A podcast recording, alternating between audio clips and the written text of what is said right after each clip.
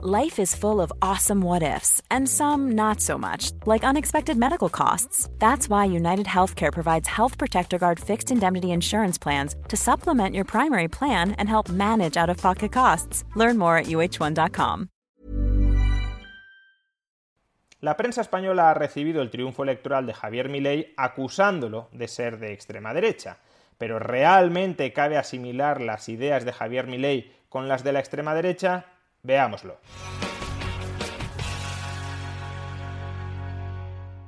Diversos medios españoles han decidido tratar el triunfo electoral de Javier Milei en las primarias argentinas del pasado domingo, calificando a Milei de político de extrema derecha. Por ejemplo, en el diario El País, el principal diario español, podemos leer las primarias pusieron también en evidencia el surgimiento de una fuerza de extrema derecha hasta ahora desconocida en Argentina. El economista Javier Milei, defensor de Bolsonaro y Trump, fue la tercera fuerza en la capital con el 13,6% de los votos. La agencia de noticias Europa Press, se supone que las agencias de noticias tienen que ser totalmente asépticas en la información que proporcionan, escribió lo siguiente: Irrupción de la extrema derecha. Otro de los aspectos más destacados de la jornada electoral es la llegada de la extrema derecha argentina de la mano del economista Milei. Y finalmente, el periódico ha titulado Javier Milei, el ex heavy metal que lidera el fenómeno de la ultraderecha en Argentina. Pero cabe calificar las ideas que Javier Milei ha defendido hasta este momento como ideas de extrema derecha? Bueno, lo primero, evidentemente, sería tratar de definir qué es extrema derecha o ultraderecha un término que se utiliza muy frecuentemente, pero al que no se le suele dar una definición demasiado rigurosa. Por nuestra parte, vamos a definir ultraderecha o extrema derecha, y es una definición evidentemente discutible, pero vamos a definir extrema derecha como ultranacionalismo. ¿Y qué sería el ultranacionalismo? La primacía absoluta del grupo, de la tribu, de la nación, sobre el individuo y también sobre otros grupos de individuos, es decir, sobre otras naciones. Si para el liberalismo el foco moral de las normas, de las leyes, de las instituciones ha de ser el individuo y la salvaguarda de los proyectos de vida separables de cada individuo, para el ultranacionalismo el foco moral de las leyes, de las normas, de las instituciones ha de ser el de salvaguardar los intereses y el desarrollo histórico de la nación. De ese ultranacionalismo, de hecho, se derivan otra serie de características que normalmente en el imaginario popular están asociadas con la extrema derecha o con la ultraderecha.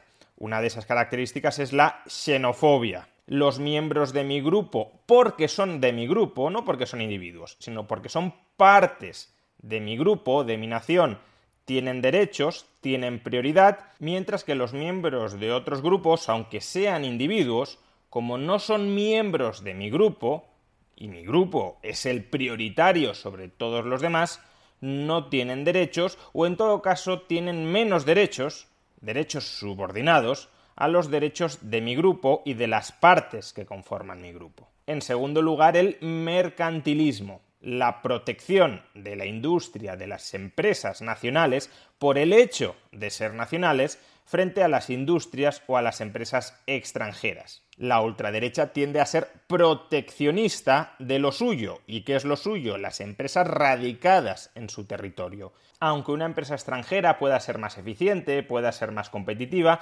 precisamente porque es extranjera y no nacional, precisamente porque no forma parte de ese entramado que es la comunidad nacional, debe ser desincentivada, debe ser apartada, sobre todo si pone en peligro a las compañías nacionales, que aun cuando sean menos eficientes, menos competitivas, menos generadoras de valor, han de ser protegidas, han de ser defendidas frente a esas compañías extranjeras que vienen a comernos el terreno.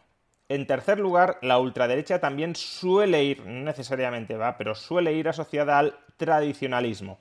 ¿Por qué va asociada al tradicionalismo? Porque al final la tradición, la cultura tradicional es uno de los rasgos que definen a la nación. Y por tanto, defender las tradiciones nacionales es una forma de defender la identidad nacional. Es una forma de defender a la comunidad nacional frente a aquellos que la están atacando, frente a aquellos que están contribuyendo a disolverla culturalmente, a que pierda su esencia y a que desaparezca en el océano de la indefinición cultural, del globalismo. Por eso la extrema derecha suele imponerles a los individuos ritos, prácticas culturales que han de perpetuar en el tiempo como parte que son de la nación un individuo que no se adhiere a esas prácticas tradicionales es un individuo que se está insubordinando contra la nación. Y como prima la nación frente al individuo, el individuo ha de someterse a esa cultura, a esa moral tradicional asociada históricamente con esa nación en concreto. Y a su vez, la ultraderecha también intentará proteger a la nación frente a las influencias culturales extranjeras, porque la cultura extranjera viene a invadir la nación, viene a cambiar la identidad nacional y por tanto a diluir la nación, a destruirla. Eso no significa, cuidado, que la ultraderecha necesariamente debe ir asociada a valores conservadores. Si la moral tradicional, si la moral típica de una determinada comunidad nacional estuviera constituida por valores libertinos, entonces la ultraderecha que prima la nación y su identidad tradicional sobre los individuos, defendería esos valores libertinos como seña de identidad de esa nación. Lo que pasa que históricamente, como las naciones se han desarrollado en contextos conservadores, en contextos morales que hoy calificaríamos de conservadores, la moral tradicional, la típica de la mayoría de naciones, suelen ser esas moralidades que hoy calificamos de conservadoras y por eso la extrema derecha, como confiere primacía a la nación sobre los individuos, como confiere primacía a los rasgos que definen a la nación sobre los individuos, también se adhiere pero se adhiere con un carácter meramente contingente, no esencialista, también se adhiere a esos valores culturales conservadores que suelen constituir la base de la tradición de la cultura típica de muchas naciones. Y el cuarto y último rasgo en el que me voy a fijar que deriva de la primacía de la nación sobre el individuo y que suele ir asociado a lo que entendemos por extrema derecha, por ultraderecha, es la moralización del Estado el Estado deviene un agente moral con primacía sobre los individuos, porque el Estado es aquel agente que materializa, que exterioriza, que canaliza la voluntad de la nación. La nación es un constructo histórico que se sigue desarrollando en el tiempo. ¿Y cuál es el artífice moderno de ese desarrollo nacional? El Estado. De ahí que toda nación haya de aspirar a tener su propio Estado y de ahí que todo Estado deba tener una base nacional para la visión nacionalista o ultranacionalista. Los liberales suelen ver al Estado como un mal, quizá como un mal necesario, pero como un mal. El nacionalismo, el ultranacionalismo, la extrema derecha lo ve como la realización histórica del ideal nacional. La ultraderecha lo suele ver como la nación andante, como aquel agente que da forma al espíritu nacional, el espíritu nacional se canaliza a través de la actuación del Estado. Habiendo caracterizado así a la ultraderecha, a la extrema derecha, cabe decir que Javier Milei es un político, es un economista de extrema derecha, pues claramente, y al menos hasta el momento, no. Primero, el foco moral de Javier Milei no es la nación, es el individuo. Y eso es algo que repite siempre que tiene ocasión cuando nos proporciona la definición de liberalismo, una definición centrada en el respeto al individuo. Es por eso que quiero que quede tatuado en cada uno de nuestros corazones la definición de liberalismo de nuestro gran prócer Alberto Venegas Lynch, hijo. El liberalismo es el respeto irrestricto del proyecto de vida del prójimo, basado en el principio de no agresión defendiendo el derecho a la vida, a la libertad y a la propiedad. ¡Viva la libertad, carajo! En segundo lugar, ¿es mi ley xenófobo? ¿Está en contra mi ley de la inmigración? En absoluto. Mi ley reconoce que todos somos o nuestros ancestros han sido inmigrantes y que por tanto no existen rasgos esencialistas para la nación las únicas reservas que desde un punto de vista liberal se pueden llegar a tener con respecto a la inmigración es si los inmigrantes no vienen a cooperar socialmente con otras personas, sino a delinquir o a extraer los frutos que proporciona el estado de bienestar. Pero estos últimos reproches la delincuencia o el extractivismo del estado de bienestar no son reproches que quepa dirigir específicamente hacia los inmigrantes, sino hacia cualquier persona que se encuentre en sociedad, sea inmigrante o no sea inmigrante. Y en este sentido, mi ley no establece una diferenciación entre derechos de los nacionales y derechos de los no nacionales o de los inmigrantes. Al contrario, ve al inmigrante como un cooperador potencial con otras personas que se encuentren en sociedad y por eso, en todo caso, hay que eliminar los incentivos perversos, como el estado de bienestar, a los que se somete tanto el nacional como el inmigrante y que pueden distorsionar los términos de esa cooperación voluntaria. Para mí hay varias dimensiones del, problema. La primera que hay que separar para que no haya lugar a confusión, digamos, Facundo avanzó en esa dirección, es separar la cuestión delictiva de la cuestión no delictiva, ¿sí? Digamos, entonces, no, delincuentes no, pero ni, ni extranjeros ni propios, no da la delincuencia, o sea, punto uno. Ahora, vamos, una vez separado este punto, podemos ir a la cuestión del control migratorio. Este tema, digamos, digamos, el que lo ha expresado en Estados Unidos muy claramente fue Milton Friedman. Dice, mire, todos nosotros somos hijos de inmigrantes. Ninguno en principio podría estar en contra de la inmigración. Y de hecho existen documentos que prueban que aquellos países más abiertos tienen más innovación, crecen más, con lo cual mm. la inmigración es algo bueno. ¿Sí? Punto uno. Punto dos, ¿dónde empieza a haber un problema con la inmigración? Básicamente, cuando vinieron nuestros abuelos o nuestros padres de afuera, vinieron a ganarse el pan con el sudor de la frente y no había estado del bienestar. El problema arranca con la inmigración cuando hay estado de bienestar. En tercer lugar, mi ley desde luego no es proteccionista. Se enfrenta radicalmente, rotundamente al mercantilismo, al proteccionismo, que si es encarnado por alguien en Argentina, es más bien por el peronismo. Que es, por ejemplo, cerrar la economía. ¿no? Entonces uno dice, ah, bueno, cerrar la economía es bueno. Entonces, bueno, cerramos la economía en Argentina. Bueno, pero la verdad que si es bueno, lo cerramos en Buenos Aires. La verdad que si es tan bueno, lo cerramos, no sé, en la capital federal. Si es tan bueno, lo cerramos en Palermo, que es el barrio donde yo trabajo. Digo, y si es tan bueno, la verdad, digo, si es tan bueno, con ese argumento me, encierro yo solo. Entonces sucede que ahora, digo, me tengo que ocupar de hacer mis zapatos, mis pantalones, mis camisas, mis corbatas. O sea, voy a tener una vida de mierda. Es más, mi ley considera que el mercado, que el libre comercio, es civilizatorio y pacificador. Es más, esto genera un proceso de cooperación social, porque yo lo podría odiar a Nico. Pero ¿sabes cuál es el problema? Que voy a empezar a caminar y me voy a pinchar los pies. Y la voy a pasar bastante mal. Con lo cual, lo que voy a tratar es de seducir a Nico para que compre mis alimentos y yo pueda hacerme de qué? De los zapatos. Es decir, el mercado es un proceso de cooperación social. En cuarto lugar, mi ley desde luego no es un tradicionalista. Mi ley, por ejemplo, está en contra de la regulación estatal del matrimonio. Considera que el matrimonio ha de ser un contrato privado entre partes y que ahí cabe todo, incluyendo, por supuesto, también el matrimonio igualitario entre personas del mismo sexo. Para mí, digamos, o sea, vos te podés vincular con quien a vos se te dé la gana, o sea, yo no tengo ningún tipo de problema, o sea, para mí, o sea, me, parece fabuloso, digo, que las relaciones, o sea, sean totalmente libres. Ahora, la pregunta es, ¿para eso necesitas al Estado? Pero esto ya no, no es con, con el matrimonio igualitario, sino con todos los matrimonios. Es decir, ¿por qué tiene que estar el Estado regulando las relaciones de los seres humanos, que algo que además se da puertas ¿Por qué el Estado regula las relaciones? Ah, no, ¿y por qué tenés que, digamos, el matrimonio igualitario, que es en realidad, o el matrimonio civil común? O sea, es el Estado metiéndose adentro de las relaciones de los seres humanos.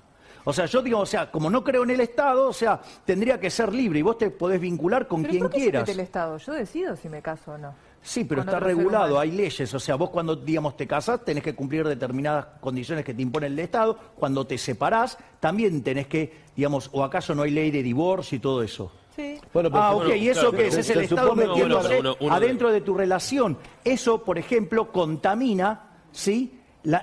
El, diseño contractual del matrimonio civil convencional, ¿sí? digamos, con su contraparte, que es el divorcio, que es la, digamos, deshacer el, vínculo de manera metiendo al Estado en el medio.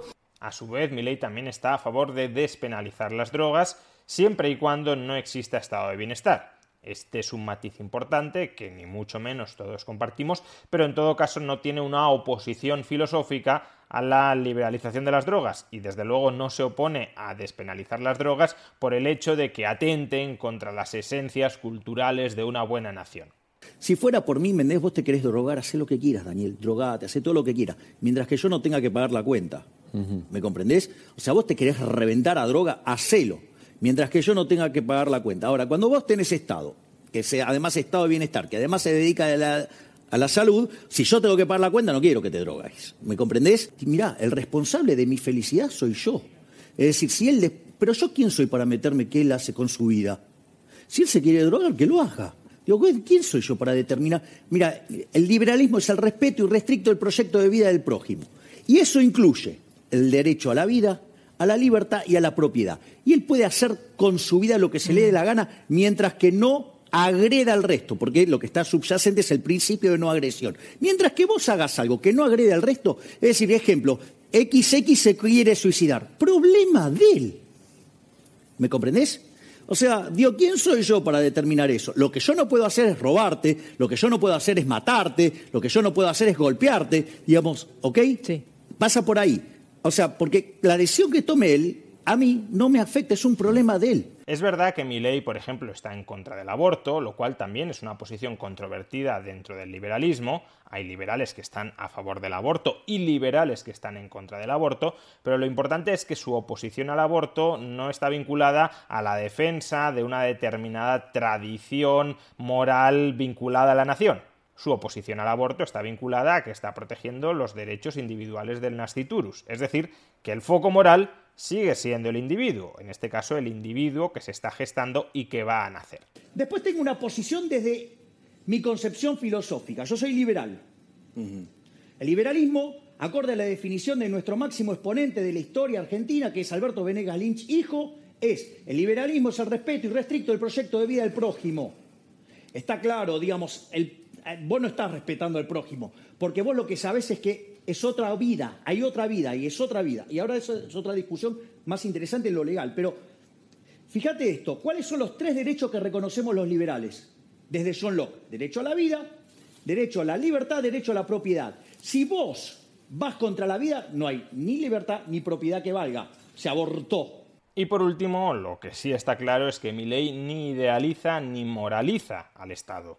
Para mi ley, el Estado es una banda de ladrones, no es la esencia de la nación, no es la nación echando a andar, no es el agente que realiza el espíritu de la nación en el tiempo presente.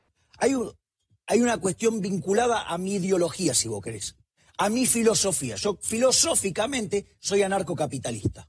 Anarcocapitalista. Es decir, desprecio al Estado. ¿Sí? Considero al Estado una organización criminal peor que la mafia. Todos los países. Peor que la mafia. Déjame por favor la terminar la definición. ¿Por qué? Porque la mafia por lo menos cumple, tiene códigos, compite, el Estado no. El Estado tiene el monopolio de la violencia, tiene el monopolio de la emisión monetaria. Es decir, es la peor lacra que existe. Por ende, además se financia con impuestos, que es una fuente coactiva de ingresos, o sea, es robo. Por ende, los políticos, por definición, al vivir de un robo, son ladrones. Ese es mi concepto. Eso es una cuestión filosófica. Por consiguiente, y hasta el momento, lo que vaya a suceder en el futuro no lo sabemos nadie, y yo desde luego no pongo la mano en el fuego por nadie que entre en política, como no la pondría tampoco por mí, y por eso tampoco voy a entrar en política, pero desde luego hasta el momento las ideas filosóficas, las propuestas de Javier Milei no engarzan con la extrema derecha. Javier Milei coloca el foco moral de la sociedad en el individuo, Javier Milei no es xenófobo, al contrario, tiene una visión positiva de la inmigración siempre y cuando no se haya distorsionada por los incentivos perversos del estado de bienestar. Javier Milei no es mercantilista, es librecambista, considera que el comercio es prosperidad, es civilización y es paz. Javier Milei no es tradicionalista, no defiende una determinada moral porque sea la moral de la nación, defiende una moral vinculada al respeto irrestricto hacia las libertades de las personas, y eso puede incluir la liberalización de las drogas si no se haya su coste subsidiado por el estado de bienestar, o puede incluir la desregulación del matrimonio para que quepan arreglos contractuales muy diversos. Y por último, y desde luego, Javier Milei no idealiza, no moraliza al Estado, todo lo contrario, considera que el Estado es la mayor lacra de la historia de la humanidad. ¿Por qué entonces se ha calificado a Javier Milei de extrema derecha? Pues se me ocurren dos hipótesis. La primera es que se quiera descalificar al emergente movimiento libertario argentino asociándolo a ideas que son completamente antilibertarias, que son completamente antiliberales. Una segunda posibilidad, que creo que es la que encaja en buena parte de la prensa española, es que si la prensa de izquierdas española considera que Macri es la derecha en Argentina, pues aquello que está a la derecha de la derecha es ultraderecha. Mucha prensa española ni razona más allá ni pretende que los lectores razonen más allá de esto. En cualquier caso, si Javier Milei sigue abrazando las ideas liberales, el respeto irrestricto a los proyectos de vida de cada persona, pocas ideas son más opuestas a las ideas de la extrema derecha.